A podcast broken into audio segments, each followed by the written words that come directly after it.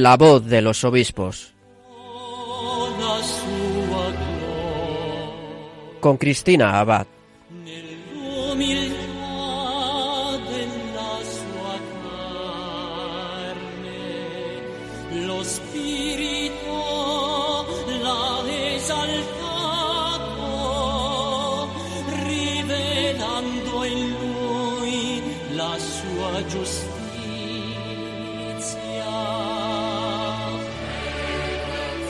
Muy buenas noches, querida familia de Radio María. Un cordial saludo de Cristina Abad desde este nuevo programa de La Voz de los Obispos en el que seguimos conociendo un poco más a nuestros pastores a través de sus testimonios, de sus mensajes, de sus noticias.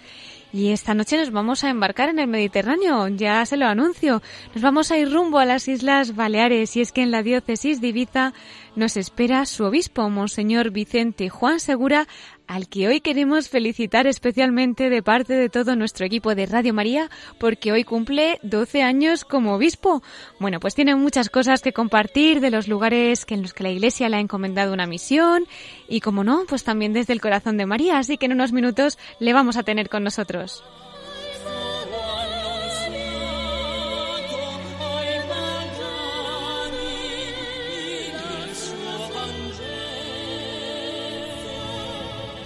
Estará con nosotros Miquel Bordas para informarnos de la actualidad de nuestros obispos en los episcoflases. Y todavía respirando las bendiciones de la festividad de la Virgen de Fátima que celebramos ayer, ponemos en manos de María nuestro programa de esta noche y comenzamos La voz de los obispos.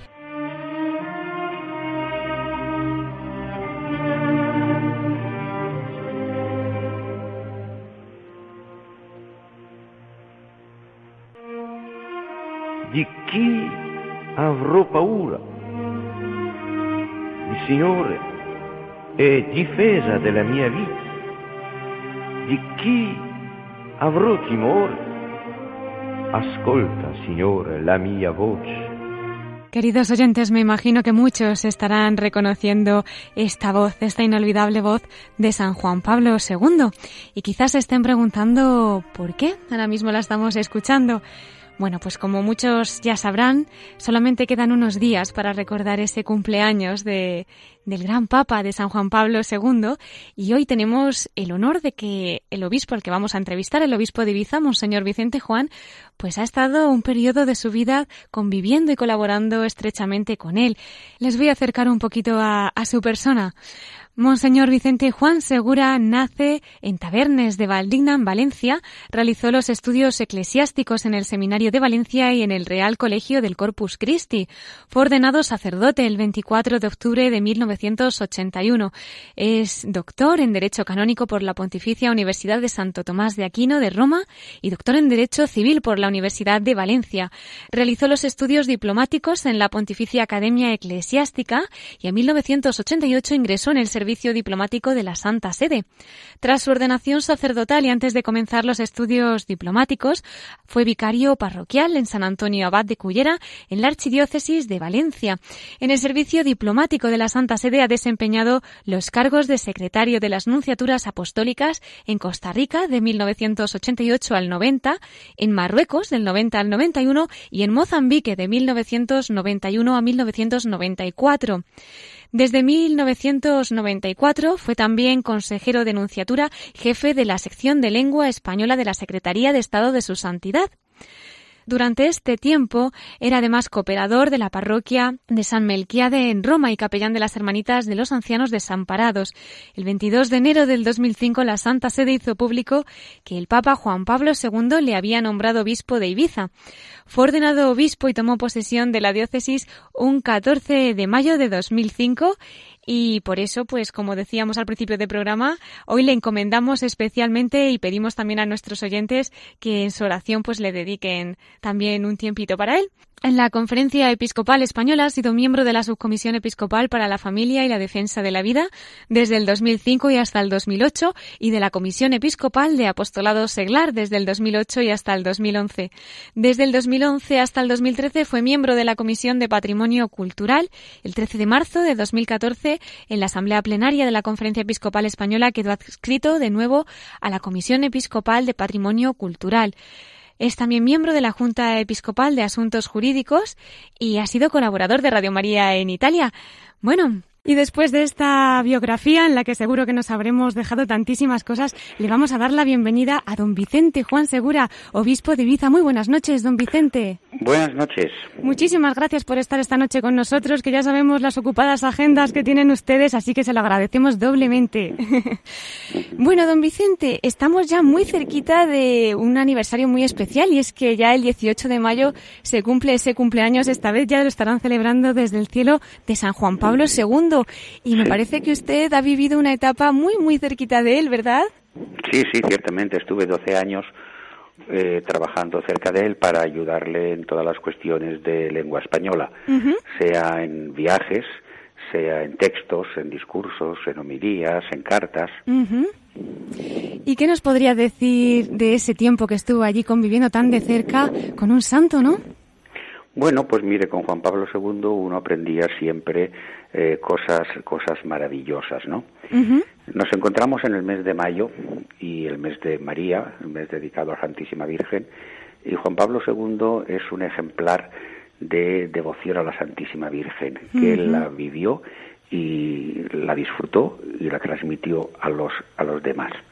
El día de su cumpleaños hay una anécdota que él nos contaba que es ¿Ah, muy, muy, muy importante.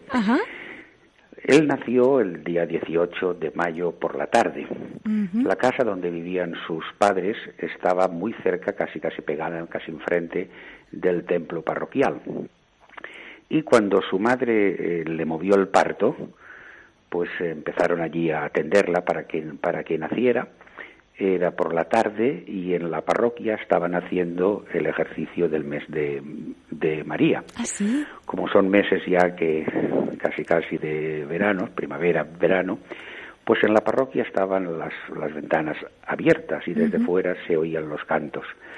Y su madre dijo a las que la estaban allí atendiendo en el parto, abran las ventanas para que cuando nazca mi hijo, la primera cosa que oiga sean cantos a la Virgen. ¡Ay, qué bonito, don Vicente! ¡Qué preciosidad! Sí, y, y, entonces, claro, eso nos lo contaba él, dice, yo soy devoto de la Virgen porque las primeras cosas que yo oí fueron cantos de afecto, de estima, de devoción a la Virgen María. Su madre la promovió en eso uh -huh. y, bueno, vamos, esa experiencia de su, de su primer momento de, del nacimiento sí, sí, sí. ya nos indican que él empezó desde muy pronto, o sea, apenas na, nacido ya, a tener esa relación con la Santísima Virgen. Y esa relación con la Santísima Virgen él la continuó siempre, siempre, siempre. Y él recurría a la Virgen y la Virgen le protegía. Uh -huh. Por ejemplo, cuando él fue arzobispo de su diócesis, de Cracovia, pues claro, ¿qué pasaba? Que allí había pocos seminaristas y él le pidió a la Virgen seminaristas. Y le dijo, y cada seminarista que entre en el seminario, yo haré una peregrinación a tu santuario, ¿Ah, andando. ¿sí? Madre mía. Pues hacía tantas peregrinaciones porque a la Virgen le, le, gustaba que él fuera hacia, hacia su santuario, que cuando dejó la diócesis al ser, al ser elegido papa, se dejó en, la, en el seminario 500 seminaristas. Vaya. Y así pues toda la vida de él es una especie de, de, relación, de trato con la Virgen María. Por eso en el mes de mayo que estamos es muy, muy importante pues que nosotros le imitemos a él en esa relación con la, con la Virgen María. La gran protección que le hizo la Virgen María el 13 de mayo, uh -huh. cuando tuvo el famoso atentado, ¿no? Sí. Eh, un atentado que físicamente tocaba morir.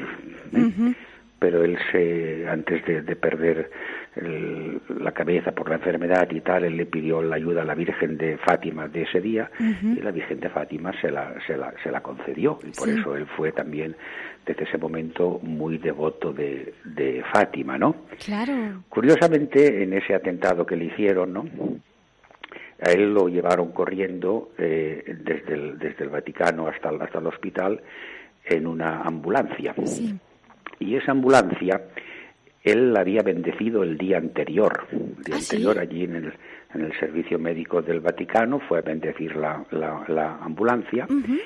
Y en el rito de bendición él añadió una cosa, y, que él dijo, y bendigo también al primer enfermo que llevará esta ambulancia. ¿En serio? El primer enfermo que llevó esa ambulancia fue él. Mm, qué impresionante. Impresionante. Y así, pues, cosas de relaciones suyas con la Virgen podemos sacar tantísimas, tantísimas. ¿Verdad que sí? Tan apropiadas para este mes de mayo que vamos, mm. creo que nuestros oyentes van a tener que estar con papel y boli. Mm. sí, sí que es verdad. Y además, es verdad que pensar en Juan Pablo II es pensar en la Virgen, como bien dice. Pero yo, si le soy sincera, la anécdota desde que desde recién nacido ya estaba tan vinculado a la Virgen, pues, pues no lo sabía. Ha sido precioso escucharlo. Mm. Desde luego que sí. Pues vaya tesoro tiene usted, don Vicente, de haber podido estar tan cerca, conviviendo tanto y con tantas perlas que habrá podido allí pues coger, ¿no? Claro que sí. Bueno, y además de este periodo en Roma, usted también ha estado en otros sitios como secretario de las nunciaturas. Ha estado en Costa Rica, en Marruecos, en Mozambique. Y en Mozambique, sí. En fin, me imagino que esto daría para muchos programas y sabemos que, que no tenemos tanto tiempo, ojalá. Pero alguna pincelada de estos sitios en los que ha estado, lo que más lleve en el corazón, ¿qué querría compartir con nosotros? Bueno, la presencia de la Santa Sede en los distintos países no es una imposición, sino es una ayuda a la Iglesia que está en esos países. Yo he tenido suerte de estar siempre muy bien acompañado de superiores, de, mis nuncios, de los que yo era secretario, y aprender tantas y tantas eh, cosas buenas con él. El nuncio que tuve en Costa Rica eh, es un caso estupendo. Son tres hermanos y los tres son obispos. ¿Ah, sí? ¡Qué maravilla! y los tres y los tres viven. El nuncio mío es mayor, tiene 87 años, pero está bien y yo le veo muchas veces en la televisión, en ceremonias del, del, del Vaticano, ¿no? Y él es pues, una persona que me enseñó a que hay que rezar. Yo no era tan rezador entonces, y entonces él me decía, vamos a decir el rosario. Y yo antes de que él lo dijera decía, bueno, digamos tres Ave Marías y empecemos. Y él me decía, no, tres Ave Marías eso es poco, digamos el rosario entero.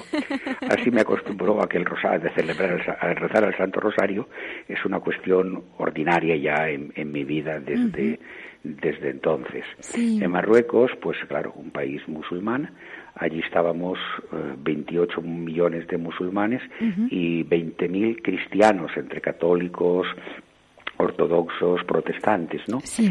Y éramos 20.000 en todo el país, normalmente todos extranjeros, pero allí pudimos vivir la unidad entre los cristianos, o sea, católicos, ortodoxos, protestantes y tal, estábamos muy unidos, nos apoyábamos, nos ayudábamos y entonces pues eh, eso también a mí me ayudó y me fortaleció a, la unidad entre los cristianos que hemos de tener y que hemos de mantener. Después en Mozambique me tocó un país de guerra. Cuando yo llegué, eh, Mozambique era un país de guerra y en ese sentido era, era peligroso, el moverse allí era, era peligroso, pero allí se, allí se, se estaba. Y gracias a Dios a los dos años se firmó la paz, se empezó ya a hacer otro camino y ese Mozambique que en aquel tiempo pues era un país triste, era el, país más pobre del, del, del, del mundo, siendo un lugar excelente para turismo por las por la belleza del territorio de las playas y tal.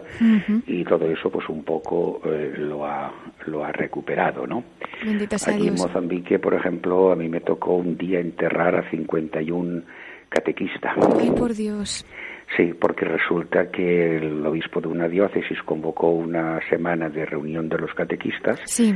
y entonces uno de los partidos que estaba en guerra pensó, ahí están estas personas, tendrán comida, fueran a robarles la comida y los y los mataron. Dios mío. El obispo de la diócesis quedó tan triste de esa cosa que tuve que hacer yo el, funeral.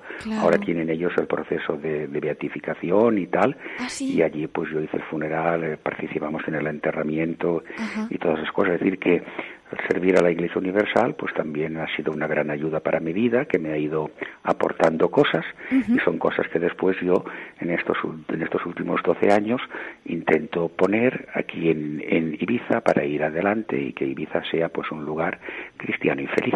Claro que sí. Y en Ibiza, don Vicente, cuéntenos, acérquenos un poquito a esa diócesis que pastorea. La diócesis nuestra contiene dos, dos islas, la isla de Ibiza y la isla de Formentera. Gracias a Dios estamos bien sacerdotes, porque aparte de los sacerdotes propios de aquí, como la mitad de la población aquí que reside es, gente de fuera que ha venido por el trabajo y tal, pues tenemos también sacerdotes que han venido de fuera. Tenemos sacerdotes de América, tenemos sacerdotes de de Filipinas y estando aquí los que son de aquí acogen a los de fuera y los de fuera se incardinan totalmente aquí, aprenden el idioma, aprenden el servicio. Gracias a Dios eh, tenemos todas las parroquias eh, con párroco en todas las parroquias hay misas. ¡Qué bendición! No, no, es esa tristeza que hay en, en algunos sitios, que los domingos en algún sitio, porque sea pequeño o por lo que sea, pues no hay, no hay misa, hay un rezo y de comunión.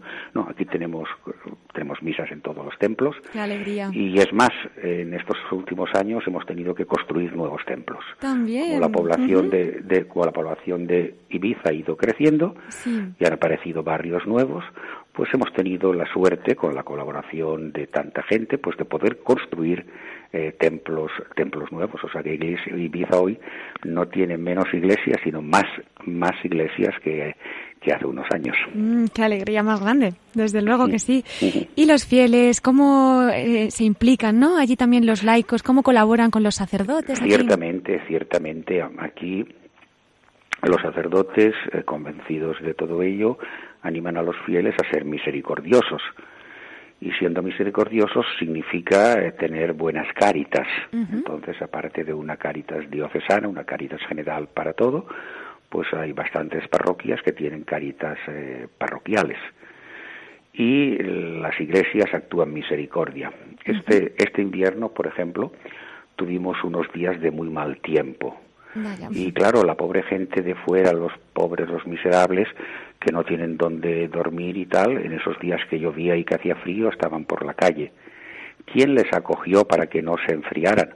Las parroquias, o sea, por la noche a las personas estas en locales parroquiales se les daba se les daba alojamiento para que estuvieran, ¿no? Aquí hay muchas entidades eh, políticas, sociales, deportivas.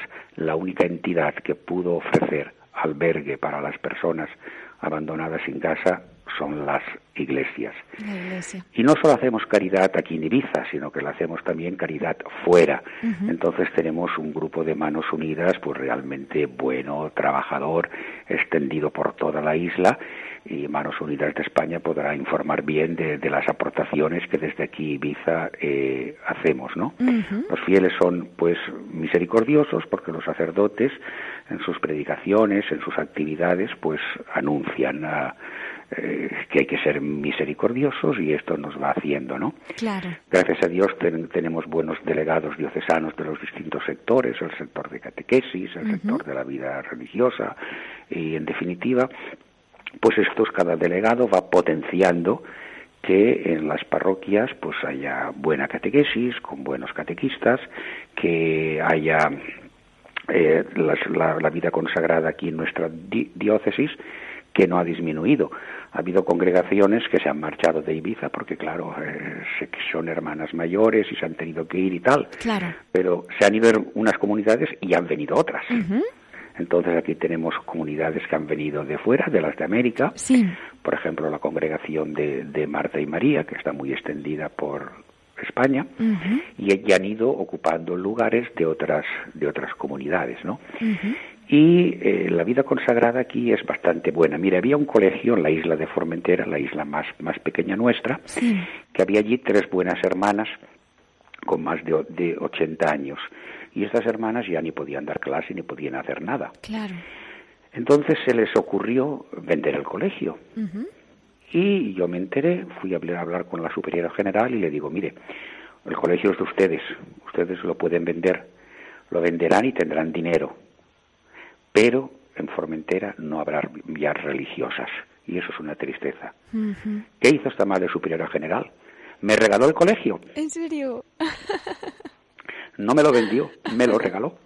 y dijo, pues muévase usted, busque religiosas y así que siga habiendo presencia religiosa aquí en Formentera busqué una congregación, hasta el Verbo Encarnado, y allí hay cuatro hermanas maravillosas que, dan clase a los niños en el colegio y al mismo tiempo son catequistas, tocan el órgano en las iglesias, hacen excursiones con los niños. Por eso que la vida religiosa nuestra aquí en, aquí en Ibiza es pues tiene muchas, muchas cosas positivas. Seguimos trabajando para que haya más, pero lo que tenemos, tenemos mucha cosa buena. Qué bien, pues celebrábamos hace una semana esa jornada de oración por las vocaciones. Nada, la hacemos extensiva y seguiremos rezando, que sigan esos frutos tan buenos en su mm. diócesis, por supuesto. Mm. Bueno, y esa tradición que habrá allí también en Ibiza de la devoción al Beato Francisco Palau, ¿no? Por el tiempo que estuvo allí. Pues ciertamente, el padre Palau estuvo aquí seis, seis años eh, predicó en muchísimos pueblos y él se, se retiraba a una isla que está aquí cerquita, que se llama la isla de Esvedra, y en una cueva de la isla de Esvedra, allí él solo hacía un retiros, días de meditación, lo que meditaba después salía haciéndolo, ¿no? Entonces, cuando él fundó la orden de las carmelitas misioneras, desde entonces las carmelitas misioneras las tenemos aquí, las tenemos aquí en una casa diocesana de, espiritualidad. Y el padre Palau es querido y conocido en todas las parroquias, porque en todas las parroquias de aquella época se puede contar lo que él pasó, lo que él hizo, lo que él predicó, etcétera, ¿no? Y ahí la cueva donde él se refugiaba en esa islita de, de Vedrá, pues hoy no es fácil ir allí porque eso está dedica, está está privado el paso, pero hace unos años yo pedí permiso al gobierno balear, me lo concedieron y con todos los curas hicimos allí una excursión a pasar un día donde la pasaba el, el padre el padre Palau, ¿no? Y en definitiva, pues aquí es bueno y para indicar que el padre Palau pues está hasta en nuestra diócesis ha sido un personaje que la, ha evangelizado en la catedral yo he puesto una imagen suya. Allí no había imagen del padre Palau y yo en la catedral he puesto una imagen del padre Palau. Curiosamente puse una imagen del, beato padre Palau y de su sobrina Santa Teresa de Jesús Jornet la fundadora de las hermanitas de ancianos desamparados. Porque esta era sobrina de él ella era, maestra y estuvo aquí en Ibiza un tiempo con él trabajando de, maestra en escuelas que hacía el padre Palau. Y por eso, pues como prueba de que aquí en Ibiza ha habido tantas, tantas cosas buenas, pues en la catedral está puesto el padre Palau y la madre Teresa de Calcuta. Y cuando entran turistas a la catedral, que entran muchísimos y además sin pagar, porque nosotros no cobramos de entrar en las iglesias para que la gente entre y disfrute y rece, pues preguntan estos santos qué, y entonces una religiosa que está en la catedral les explica quién es el Padre Palau, quién es Santa Teresa de Jesús Jornet y, demás. ¡Qué gran apostolado! Sí, aquí, por ejemplo, en nuestra catedral, en ese sentido, entran muchos turistas, muchísimos, y con la ayuda del Cabildo Catedralicio y tal, pues la hemos hecho eh, muy bien y nuestra catedral es toda una enseñanza para la gente que pasa. Por ejemplo, hoy tenemos un altar dedicado a San Juan, a San Juan Pablo II. Y últimamente he puesto uno dedicado a la Madre Teresa de Calcuta. Qué bien. Y claro, los turistas que han, que han conocido a Juan Pablo II y últimamente a Madre Teresa de Calcuta, verlos en nuestra catedral, pues es una cosa que, que les llama la atención. Y siempre pues podemos darles mensajes y enseñanzas que salen de estas de estas personas. Claro que sí, ahí está esa siembra y ya no sabemos cuando regresen a sus casas, ¿verdad? Aquello que, habrán ya, que hayan vivido en Ibiza, pues por algún lado estará allí en su corazón, segurísimo. Y, curiosamente, por ejemplo, además de Teresa de Calcuta, aprovechamos siempre para hablar de ella del aspecto caritativo. Bueno, pues los turistas nos dan dinero para Caritas cuando yo a hablar de Madre Teresa de ¿Ah, Calcuta.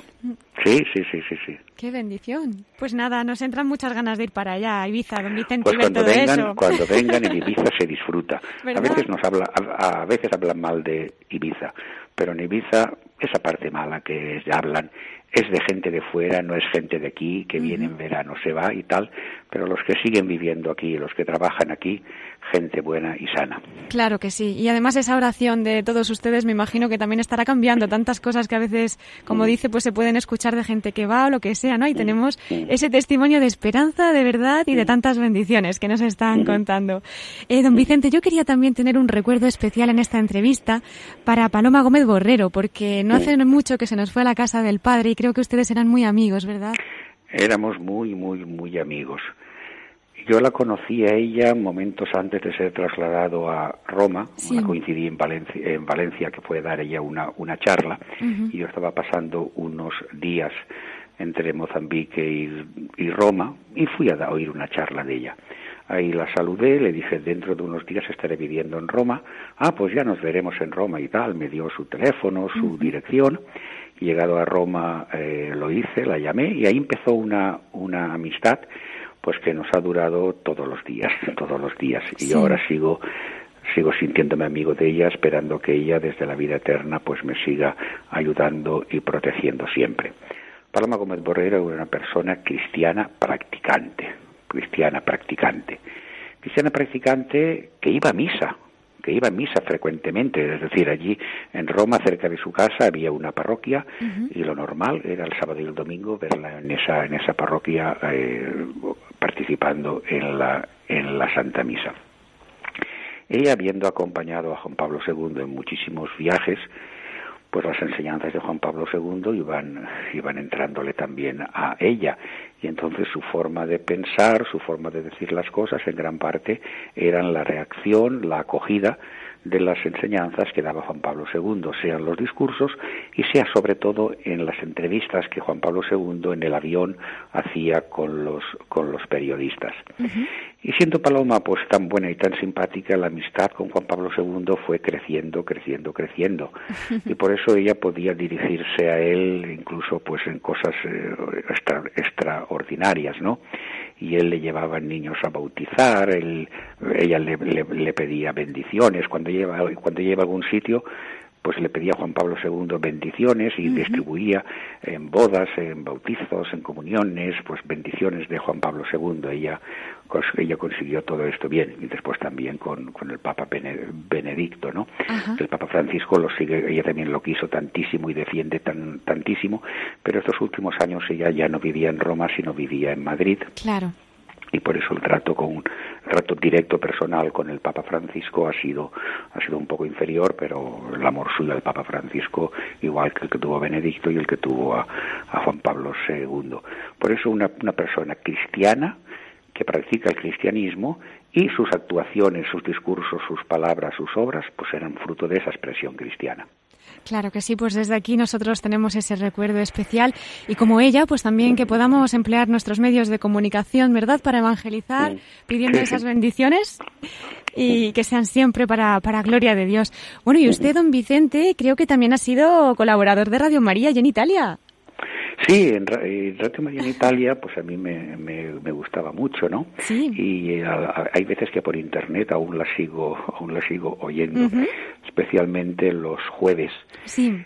Los jueves por la noche hacen un programa que se llama Serata Sacerdotale, Velada Sacerdotal, y me gusta porque es un tema dedicado a los sacerdotes que nos dan instrucciones y tal y a mí me sirve para coger cosas sobre los sacerdotes para después yo compartirlas con mis hermanos y amigos los curas que tengo aquí en aquí en Ibiza no y entonces estando allí en allí en Roma pues no sé cómo me conocieron pero en varios programas me, me llamaban y también intervenía y tal especialmente los los domingos por la noche pues nada hoy domingo por la noche nosotros también le damos las gracias por estar con nosotros y nos encantaría que nos dejara también un mensaje para, para Radio María, nuestros oyentes, el equipo que estamos aquí también colaborando, en fin, ¿qué le parece nuestra radio y qué nos podría decir para nuestro apostolado? A mí me parece muy bien y que prestan un gran servicio. Yo, por ejemplo, tengo a mi madre mayor. Mi, mi, madre tiene dificultad ya de salir de casa, pero mi madre todos los días a las 7 de la tarde, Radio María, a rezar el rosario. Entonces, eh, Radio María presta mucho, mucho servicio en ese sentido, ¿no? Entonces, ojalá esa bondad, que es hacer bien las cosas que tiene Radio María, pues se mantenga y de esa forma se puede hacer tanto bien a la gente que acuda en ella. Aquí en Ibiza hay personas voluntarias de Radio María que, que animan a seguir y distribuyen continuamente imágenes de estampas de la Virgen de Radio María haciendo publicidad. Y yo sé que ya hay mucha gente que la que la que la escucha aquí. Ojalá alguna vez pues también recurran aquí para que podamos desde aquí pues presentar el rosario o las vísperas o eso porque es, bonito lo que se oye en Radio María de las vísperas y del, rezo del Santo Rosario y también programas eh, de, de, tantas cosas que, que hacen. Claro que sí, pues les esperamos desde Ibiza con lo que quieran, víspera, rosario y lo que haga falta. Deseando estamos. Don Vicente, pues ya para concluir nuestra noche yo no le quería despedir sin antes invitarle a esa sección especial que tenemos de la voz de los obispos desde el corazón de María. Hemos tenido un programa muy de María con Juan Pablo II, con tantas cosas que nos ha contado y ahora pues si usted nos quiere dar un testimonio en breves minutos, pues la verdad que nos encantaría.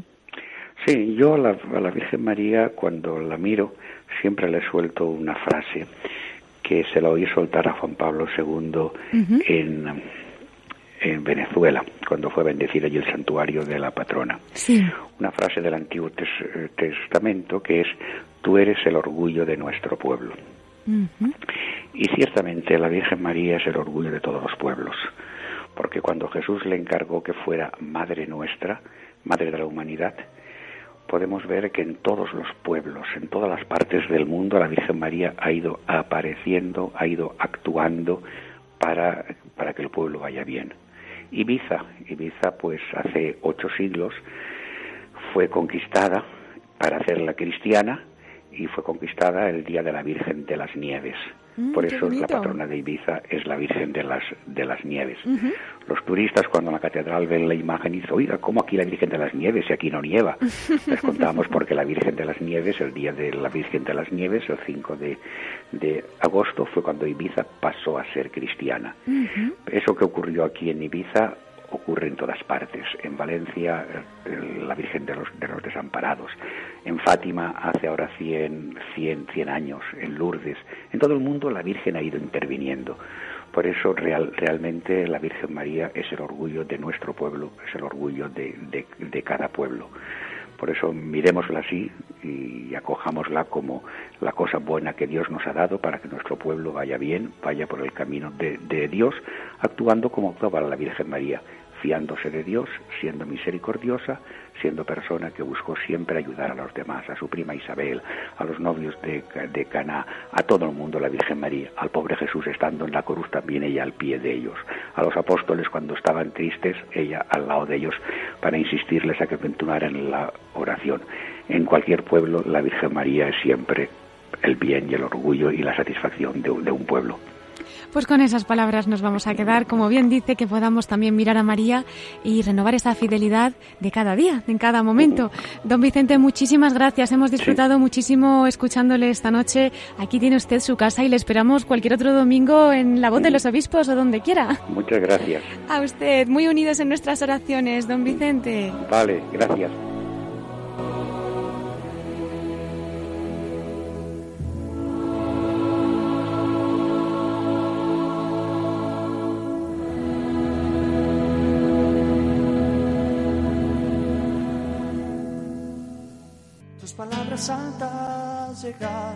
Desierto. Nueva primavera, corazón abierto. Pasaste sanando al pueblo de la muerte, cambiando el dolor por la gracia de verte. Tus pisadas santas besan tierras lejanas todos son amigos, las almas son hermanas. Es un canto alegre defender la vida, perdonar al hombre, sanar sus heridas.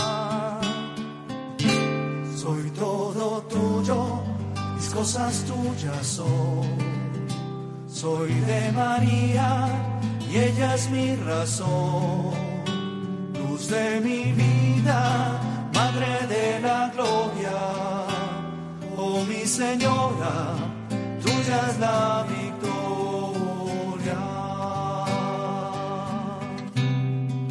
Estás escuchando La voz de los obispos con Cristina Abad, Radio María. Tu misión entera, llevarnos al Señor su misericordia y mostrarnos su amor. Déjame servir, que venga un nuevo día, ser un hijo fiel de la Virgen María. Ven junto a nosotros y quédate, Señor. Anochece pronto y sentimos temor. Sé nuestra esperanza, la luz encendida. Danos la confianza y la fe de María. Soy todo tuyo, mis cosas tuyas son. Soy de María y ella es mi razón. Luz de mi vida, Madre de la Gloria. Oh mi Señora tuya es la victoria. Soy todo tuyo, cosas tuyas son. Soy de María y ella es mi razón. Luz de mi vida, Madre de la Gloria. Oh mi Señora, tuya es la victoria.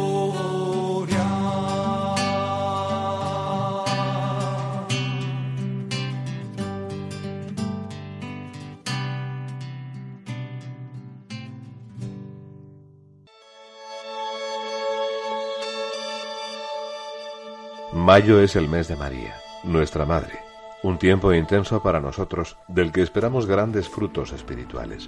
Celebramos el centenario de las apariciones de Fátima con el espíritu de la Pascua y viviremos una nueva maratón para ayudar a los países necesitados en la ya tradicional campaña de Mayo. Radio María quiere seguir siendo transmisora del Evangelio y su mensaje de salvación, especialmente para recibir a los alejados y compartir con todos los hermanos la alegría de la fe. Colabora con nosotros para que mayo sea un mes rico en gracia y caridad. Puedes hacerlo en cualquier sucursal del Banco Popular o sus filiales, o en el Banco Santander. En las cuentas de la Asociación Radio María. Si quieres que tu donativo desgrave fiscalmente, en las cuentas de la Fundación de Amigos de Radio María.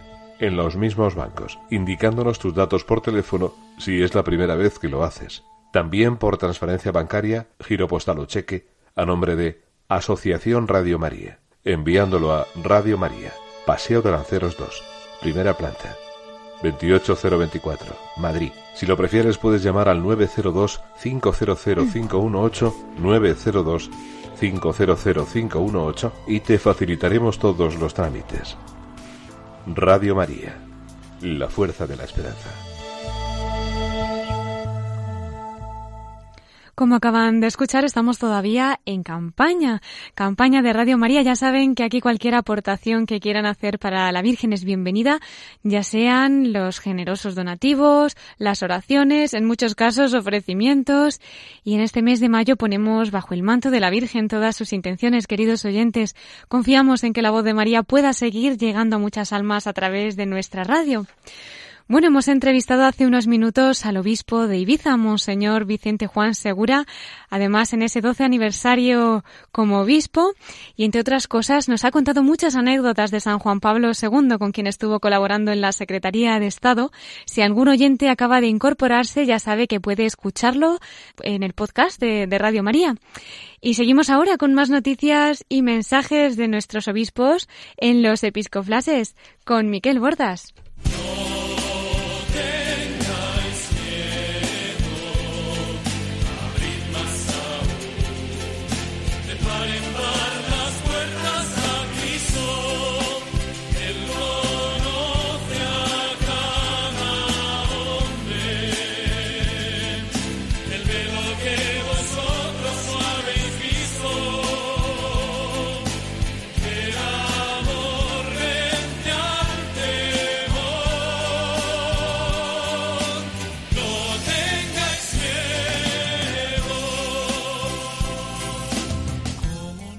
Pues ya tenemos con nosotros a nuestro gran colaborador, Miquel Bordas. Buenas noches. Si te parece, empezamos felicitando, como siempre, esta parte del programa, esta sección.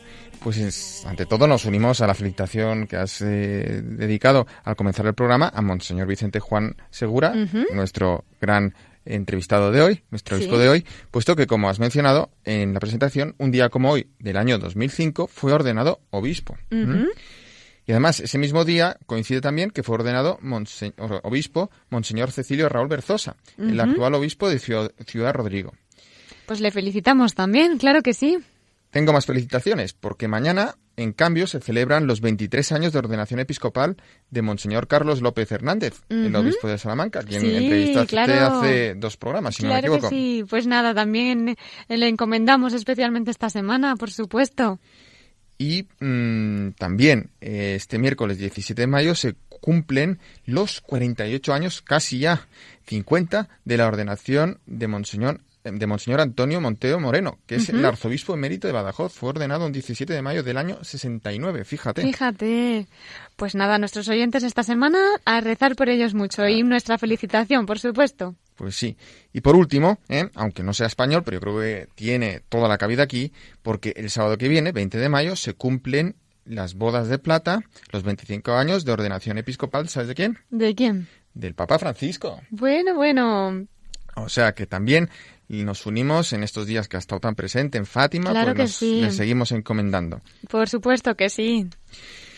Eh, vamos a, a, seguir también, pues, eh, cumpliendo uno de los pedidos que la Virgen hizo en Fátima, ya que todavía estamos degustando su fiesta del centenario. La Virgen pidió la reparación a su Inmaculado Corazón, ¿verdad? Uh -huh. Y a reparar precisamente vamos a animar a toda nuestra audiencia desde aquí. Te cuento. Cuéntanos. ¿eh? Y cuento a, to a todos nuestros oyentes. Pues algunos seguramente habrán escuchado la triste noticia de la profanación eucarística acontecida esta semana en la parroquia de la localidad de Teresa, en la uh -huh. diócesis de Segorbe Castellón, sí. ahí en la región valenciana. Uh -huh. El sagrario y los copones fueron abiertos en el transcurso de un robo perpetrado en esta iglesia y las especies eucarísticas fueron esparcidas por el altar y por el suelo. Ay, qué dolor. Pues en reparación el obispo de Segorbe Castellón pues ha decretado un par de medidas, uh -huh. eh, por ejemplo, eh, una misa, ¿verdad, Cristina? Sí, por lo visto se ha celebrado esta mañana. Eh, el señor obispo convocaba a esta Eucaristía de reparación en ese comunicado, ¿no? Que sacó en la página web de su diócesis y que invitamos a nuestros oyentes a, a leerlo porque la verdad que merece la pena pues sobre todo porque, como nos decías, Miquel, de una noticia tan triste, ¿no? Pues a través de sus palabras nos damos cuenta que podemos también hacer de ese acto de agravio un acto de desagravio y que nos sirva para profundizar en nuestra devoción eucarística y, y sobre todo pues hacer un acto de amor a Jesucristo. No sé si nos habrás traído algo también de ese comunicado, Miquel. Sí, ahí el, el obispo de Seguro de Castellón, Monseñor Casimiro, Casimiro López, uh -huh. eh, afirma que este hecho pues le duele y nos duele profundamente ya que se trata de un acto sacrílego, sacrílego contra el mayor tesoro de los católicos, que es la Santísima Eucaristía. Uh -huh. Y por ello el obispo ha pedido a, to a, todos los sacerdotes que en todas las parroquias de la diócesis se lleven actos de desagravio y reparación, sea con la celebración de la Eucaristía o con la exposición prolongada del Santísimo Sacramento y turnos de adoración. Uh -huh. Además, eh, dice o escribe Monseñor Casimiro López que detrás de este su suceso se esconde una llamada a la conversión dirigida a cada uno de nosotros, por lo que nos exhorta a aprovechar lo acontecido, para, obviamente para lamentarlo, pero también para renovar nuestra devoción eucarística, haciendo de este agravio, como has dicho, una oportunidad de desagravio que suscite y manifieste el amor a Jesucristo. Y esto tiene que ser, yo entiendo, nuestra actitud ante lamentablemente la, la, multiplicación de este tipo de actos, ¿no? Hmm. Eh, de, de, odio o, y de blasfemias, eh, también el otro día en Alicante, ¿no? Uh -huh. eh, en fin, parece esto que, que es gratuito y que, que, se puede hacer escarnio de, de, de nuestros, lo más am amable y lo más precioso de nuestra fe eh, sin ninguna consecuencia, pero nosotros estamos ahí para, para evitarlo si podemos, pero sobre todo para reparar y pagar con amor ese desamor.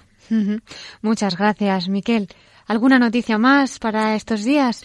Sí, eh, como estamos de centenario de las apariciones de la Virgen eh, María en Fátima, los, uh -huh. los pastorcillos, el próximo, del próximo 17 al 19 de mayo de esta semana, pues va a tener lugar un Congreso Internacional de Mariología en la Universidad Católica de Murcia, San Antonio. Uh -huh. Y lo digo porque este evento va a contar con la participación de varios cardenales, obispos y diferentes expertos de relevancia mundial sobre la figura de nuestra Madre, la Virgen María. También va a estar pues el arzobispo emérito de Madrid, eh, el cardenal Antonio María Rocco Varela, el arzobispo emérito de Sevilla, el cardenal Carlos Amigo Vallejo, y el arzobispo de Valencia, el cardenal Antonio, Antonio Cañizares, junto a otras autoridades eclesiásticas mm, que van a participar en este congreso, obviamente también el obispo titular de Cartagena, Monseñor José Manuel Lorca uh -huh. Planes, o el obispo de, emérito de Fátima, Monseñor Serafín de Sousa Ferreira e Silva. ¿Mm? Pues qué bendición. Y el obispo de Fátima va a traer consigo las reliquias de los pastorcillos para que estén presentes durante el Congreso. ¿eh? Mm, los pastorcitos que ya son santos desde ayer, ¿verdad? Eh, desde ayer, sí, sí, efectivamente. Qué alegría. Bueno, y pasamos ya a alguna de esas cartas semanales de nuestros pastores, me parece, ¿no? Creo que nos da tiempo a una, ¿verdad? Sí, vamos un poquito justos. Pues vamos a poner el, la carta, el audio de la carta pastoral de Monseñor Jaume Pujol, el arzobispo de Tarragona, que va a hablarnos es de lo que acabamos de vivir, que es de Fátima. Ahí pues vamos a escucharlo. Monseñor Jaume Pujol, arzobispo de Tarragona.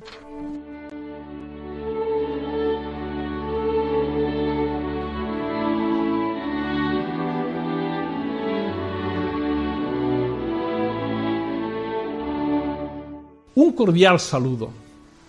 Las apariciones de la Virgen con mayor resonancia tuvieron como protagonistas a niños. Juan Diego en Guadalupe, México, Bernadette en Lourdes, Francia, y los pequeños Lucía, de 10 años, y sus primos Francisco y Jacinta, de 9 y 7, en Fátima, Portugal.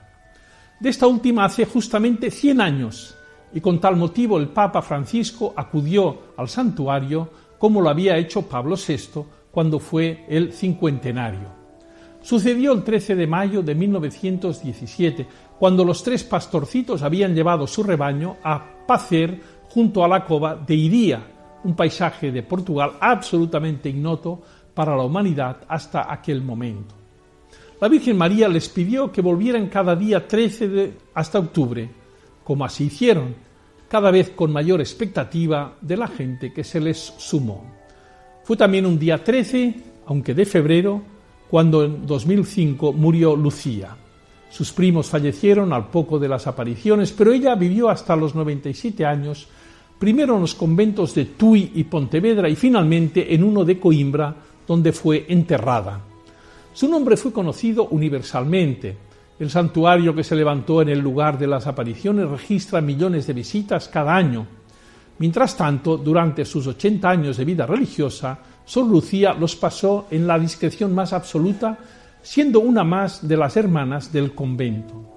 En su celda podían verse imágenes de los tres pastorcitos, una butaca, la silla de ruedas, un pequeño escritorio y un altavoz que les sirvió en los últimos tiempos para seguir la misa y la oración comunitaria. La prensa intentaba inútilmente entrevistarla o filmarla y muchos se preguntaban con cierto morbo sobre los mensajes secretos que custodiaba el Papa, hasta que el año 2000 Juan Pablo II los hizo públicos. Se vio entonces que aludían a la Revolución rusa de 1917, a la caída del comunismo de 1989 y al atentado que sufrió el mismo Papa el 13 de mayo de 1981. San Juan Pablo II siempre consideró que la Virgen le había salvado la vida, estimando la coincidencia de fechas. 13 de mayo. Un año después del atentado acudió a Portugal y a Fátima a dar gracias y donó la bala extraída de su cuerpo para enriquecer la corona de la imagen de María. Al cumplirse 100 años de la primera aparición, recordamos estos hechos, pero sobre todo debemos tener presente el fondo de los mensajes marianos a los pastorcitos la necesidad de hacer oración y penitencia, pidiendo perdón por los pecados y el consejo de la Virgen de rezar el rosario, oración mariana y cristológica por excelencia. Adiós y hasta el próximo día.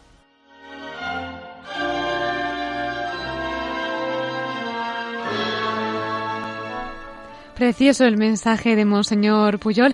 Y además, mira, hemos hablado de los pastorcitos y él nos ha recordado también algo de esa vida de Sor Lucía, que esperemos que también pronto sea elevada a los altares, ¿verdad? Eso esperamos. Y nos quedamos pues con esa petición última de la Virgen en Fátima y del obispo, del arzobispo Puyol, de rezar el rosario. Es algo que tan sencillo y tan complicado, porque podemos salvar el mundo y lo tenemos al alcance de la mano, nunca mejor dicho y nos cuesta tanto, ¿verdad?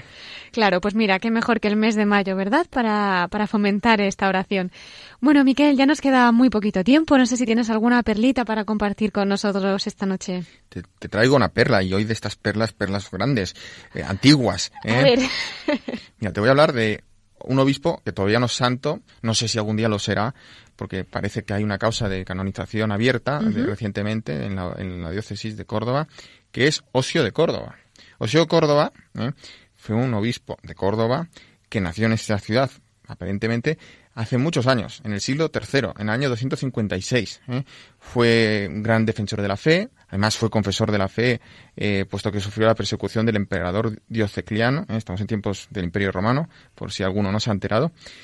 Luego fue consejero del emperador Constantino. e incluso pudo tener, se dice, cierto influjo en la conversión de este emperador. Además intervino o le aconsejó en lo, que se refería al cisma donatista.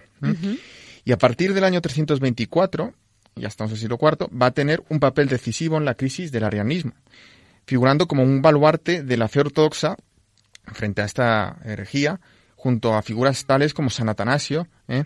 o San Hilario de Poitiers. En este sentido, eh, Osio, Osio de Córdoba, presidió el concilio de Nicea del año 325. ¿Sabes por qué es importante este concilio? Cuéntanos. ¿Eh? Porque ahí se define o se acuerda incluir en lo que es el símbolo de la fe, en el credo, el término ¿no? de homousios, que, Cristo es consustancial al Padre. Eh, Cristo, o sea, el Verbo encarnado, es de la misma naturaleza que el Padre. También eh, interviene más tarde decisivamente en el concilio de Sárdica y aunque Doctrinalmente, estos concilios consiguen aclarar y fijar muy bien lo que es la doctrina cristiana al respecto, pero parece que fuera del concilio eh, el arrianismo, aliado con el poder imperial, que quería utilizar la fe cristiana a su favor, pues empieza a tener como cierta fuerza o casi una fuerza aplastante en lo que era eh, la cristiandad o aquel imperio incipiente o aquel imperio romano. Entonces, eh, ahí hay una serie de, problemas y finalmente el, tras el concilio de Arles, que había convocado precisamente el, emperador, fíjate, los emperadores convocando eh, concilios, pues, y en aquel concilio se condena nuevamente a San Atanasio y se le quiere mandar otra vez al exilio, pues eh, el Papa Liberio protesta ante el emperador reclamando un nuevo concilio que se convoca el año 355 en Milán. Y en este concilio, pues el emperador consigue que nuevamente que prácticamente todos los obispos condenen a Atanasio, ¿eh? salvo algunos que luego, pues por esta eh, circunstancia, fueron eh, perseguidos y les mandaron al exilio. Entre otros, pues a Osio, eh, casi ya tenía 100 años por aquel entonces, y, le mandan al, exilio, fíjate. Bueno, pues entonces la perla, la perla, que me dirás que no tengo tiempo. Pues la, perla de esta semana es la carta que le manda Osio al emperador Constancio, oponiéndose a esta condena de Atanasio que se había logrado en el concilio de Milán del año 355. Y dice Osio al emperador, ¿eh? fíjate qué libertad de espíritu y qué fuerza. Dice, ya antes he confesado la fe, cuando padecía la persecución de tu abuelo Maximiliano, y también ahora estoy dispuesto a tolerar cualquier cosa antes que a derramar sangre inocente y a traicionar la verdad. Deja por ello de escribir estas cosas y no compartas la fe de Arrio, ni te, fías de, ni te fíes de Osacio y Valente. De hecho, sus chismes son causados por su herejía, no por el problema de Atanasio. ¿Qué cosa similar a esta hizo nunca Constante? ¿Qué obispo fue por él al exilio? ¿Cuándo se entrometió en los asuntos de la Iglesia? Acaba con todo esto, te pido, y recuerde, recuerda que eres mortal. No quieras inmiscuirte en los asuntos eclesiásticos ni darnos preceptos en esta materia, sino más bien cuida de nosotros. Dios te ha confiado a ti el imperio, a nosotros los asuntos de la Iglesia, y así como quien te quita el imperio va contra el querer de Dios, así teme que si te entrometes en los asuntos de la Iglesia, te vuelvas culpable de un gran crimen. Está escrito, dad al César lo que es del César, y a Dios lo que es de Dios. Ni a nosotros es lícito mandar en las cosas terrenas, ni tú tienes el poder de ejercitar las funciones del sacerdote pues terminó esta perla, ¿no? Pues en separando, ya cuando se hablaba del césaropapismo, que la iglesia constantiniana, etcétera, pues los obispos de aquel entonces, ¿eh? Eh, pues algunos, eh, los que mantenían la recta doctrina, tenían muy clara pues esa separación, esa autonomía de los ámbitos espiritual y temporal, y donde tenían competencias cada uno, ¿no? Pues muchas gracias, Miquel. No conocía yo la historia, o parte de la historia por lo menos, del obispo Osio. Es una, es una periodo, para los que les gusta la historia, la historia de la iglesia, apasionante, duro, fue muy duro, hmm. pero así también pues se fue formando, Dios lo permitió para que nuestra fe eh, se fuera precisando cada vez más y también pues entraba ya en una nueva dinámica después de las persecuciones la iglesia eh, frente a los bárbaros frente también a estas herejías pues va a preservar ese legado clásico y va a poder entrar en lo que fue la gran cristiandad medieval Muy bien, pues Miquel, ya no te digo de quedarte a nuestra sección de la Virgen porque habrás escuchado que ya nos ha hablado Monseñor Vicente Juan desde el corazón de María. Así que sí que te invito a nuestro próximo programa el domingo que viene y ya nos despedimos. Pues muchas gracias Cristina y también pues a toda la audiencia por, habernos escuchado y sobre todo pues las gracias al, al señor obispo de Ibiza. Hasta la semana que viene, Miquel.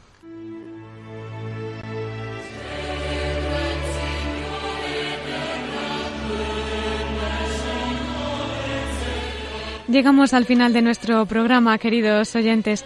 Aprovecho para recordarles nuestro correo electrónico por si nos quieren escribir, la voz de los obispos arroba radiomaria.es.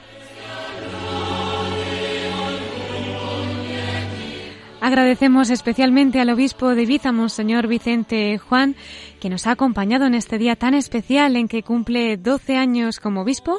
Gracias a Miquel Bordas por sus mensajes y noticias de nuestros pastores. Y muchas gracias a todos ustedes por esta hora en que hemos disfrutado juntos escuchando a nuestros obispos. Les deseo una bendecida semana y les espero en siete días, si Dios quiere, a la misma hora, a las nueve de la noche, en la voz de los obispos.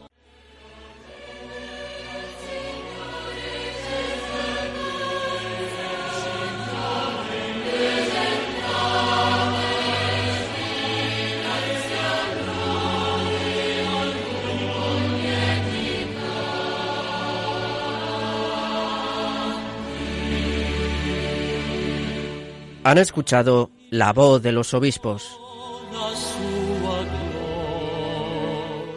Con Cristina Abad.